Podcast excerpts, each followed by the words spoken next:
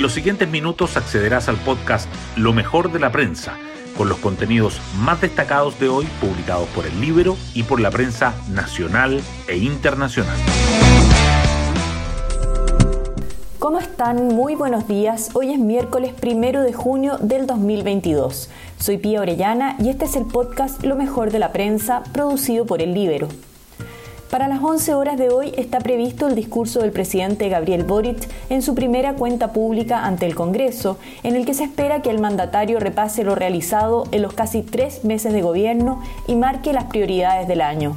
Seguridad y reactivación económica son los temas que han planteado de manera transversal los partidos políticos, pero el mandatario intentará retomar una agenda que le ha sido esquiva. Ayer la ministra vocera, Camila Vallejo, adelantó cinco ejes más democracia, derechos sociales, justicia y seguridad, medio ambiente y crecimiento inclusivo. A las 13.30 horas, el Libero transmitirá un programa especial de análisis del mensaje por su canal de YouTube, donde estaremos junto a los exministros Jaime Belolio e Ignacio Briones. Las portadas del día. El Mercurio destaca que la confianza empresarial cae a su menor nivel en 23 meses y se mantiene una percepción pesimista. La tercera resalta que el gobierno sustituye a la mesa de expertos para la reforma a carabineros y designa a un nuevo equipo. Y Diario Financiero subraya que la austeridad y el cambio climático marcan las instrucciones de Hacienda para el presupuesto 2023. Sobre la cuenta pública, el Mercurio y la Tercera resaltan que el presidente Boric rinde su primer examen ante el Congreso en un escenario marcado por la inseguridad y la incertidumbre económica. El proceso constituyente igualmente sobresale en las primeras páginas. La tercera señala que el proyecto de constitución abre la puerta a nuevos retiros de fondos de pensión y que Chile Vamos alista consejos generales simultáneos para fijar su postura por el rechazo. Diario Financiero, en tanto, indica que la Fiscalía Nacional Económica dice que la propuesta constitucional pone en riesgo la figura de la delación compensada, y que las concesiones son foco de dudas en materia de minería del borrador de Carta Magna. El Mercurio y la Tercera coinciden en llevar en portada que el bloqueo del pase de movilidad atesta los vacunatorios, mientras los municipios refuerzan las medidas ante la alta demanda. Hay 1,8 millones de rezagados. También muestran que el Ministerio de Hacienda duplica el subsidio a los combustibles pero las gasolinas podrían subir hasta 12 pesos por semana y llegarían a 1.200 pesos en julio.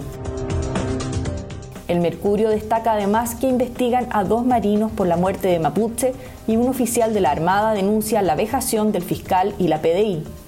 Por otra parte, informa que un tribunal absuelve a dos acusados de elaborar y lanzar bombas Molotov en protestas del sector de Plaza Italia y que China amenaza a Taiwán y reaviva los temores de una invasión.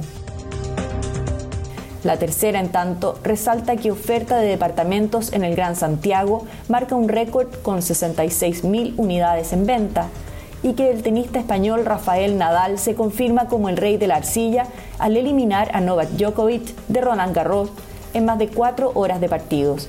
Enfrentará al alemán Alexander Zverev en semifinales. Hoy destacamos de la prensa.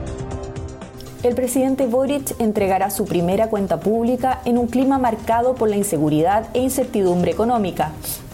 Destacar medidas para contener la inflación, el alza del sueldo mínimo, el plan Chile Apoya y el de Buen Vivir serán parte de los ejes del discurso. Desde el oficialismo resaltan que el mandatario necesita dar un golpe anímico a sus divididas huestes, reeditar su propio liderazgo y hacerse cargo de las urgencias sin renunciar a su vocación transformadora. El Ministerio de Hacienda ingresó al Congreso un proyecto para inyectar más recursos al mecanismo de estabilización de precios de combustibles, MEPCO. La iniciativa duplica los recursos que pasarán de 1.500 a 3.000 millones de dólares, pero también el umbral de ajuste semanal que podría llevar a alzas de 6,8 a 12 pesos. Los economistas advierten una presión adicional para la inflación comienza un nuevo bloqueo del pase de movilidad con 1,8 millones de rezagados. Los vacunatorios registraron una gran cantidad de público en la víspera del bloqueo del pase para quienes hayan dejado de pasar más de seis meses sin recibir la segunda dosis de refuerzo contra el COVID-19. los municipios han tomado medidas como agendamientos online y operativos nocturnos para enfrentar la alta demanda.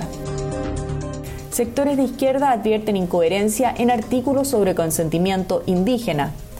Partidos expresan preocupación por la norma que iría más allá de lo que establece la Organización Internacional del Trabajo y que se diferencia de otro artículo sobre consulta indígena aprobado por el Pleno. Señalan que la materia debe resolverse en la Comisión de Armonización. La confianza empresarial cae a su menor nivel en 23 meses y se mantiene en una zona pesimista. El índice elaborado por ICARE y la Universidad Adolfo Ibáñez bajó a 46,48 puntos en mayo. En materia de inflación, elevan sus estimaciones y prevén un aumento de 8,7% en los próximos 12 meses. Hasta antes del cambio de mando trabajó el Consejo Asesor para la Reforma de Carabineros, formado por 14 personas, en su mayoría expertos y carabineros. El equipo no fue requerido por la administración del presidente Boric, que impulsó un nuevo grupo de trabajo compuesto por funcionarios. Austeridad y cambio climático marcan las instrucciones de Hacienda para el próximo presupuesto. La cartera abrió oficialmente el proceso de elaboración de la Ley de Presupuestos 2023 después de enviar a ministerios, servicios públicos e instituciones autónomas el oficio con el marco de recursos disponibles y las instrucciones para el diseño del erario. La Fiscalía ordenó la detención de dos infantes de Marina, a quienes responsabiliza como autores del homicidio del comunero Jordan Yempi durante el anterior estado de excepción, para formalizarlos. Un oficial naval denunció a los investigadores acusando vejación a otro marino durante la indagatoria. La UC vuelve con programación cultural a la televisión por cable tras firmar con Canal 13 un convenio para dar forma al proyecto TV Cultural UC. Esto incluye dos espacios que próximamente se emitirán en horario prime, Hablemos por Chile y Testigo Futuro. Hasta aquí la revisión de las principales noticias. Nos volvemos a encontrar mañana en el podcast Lo mejor de la prensa.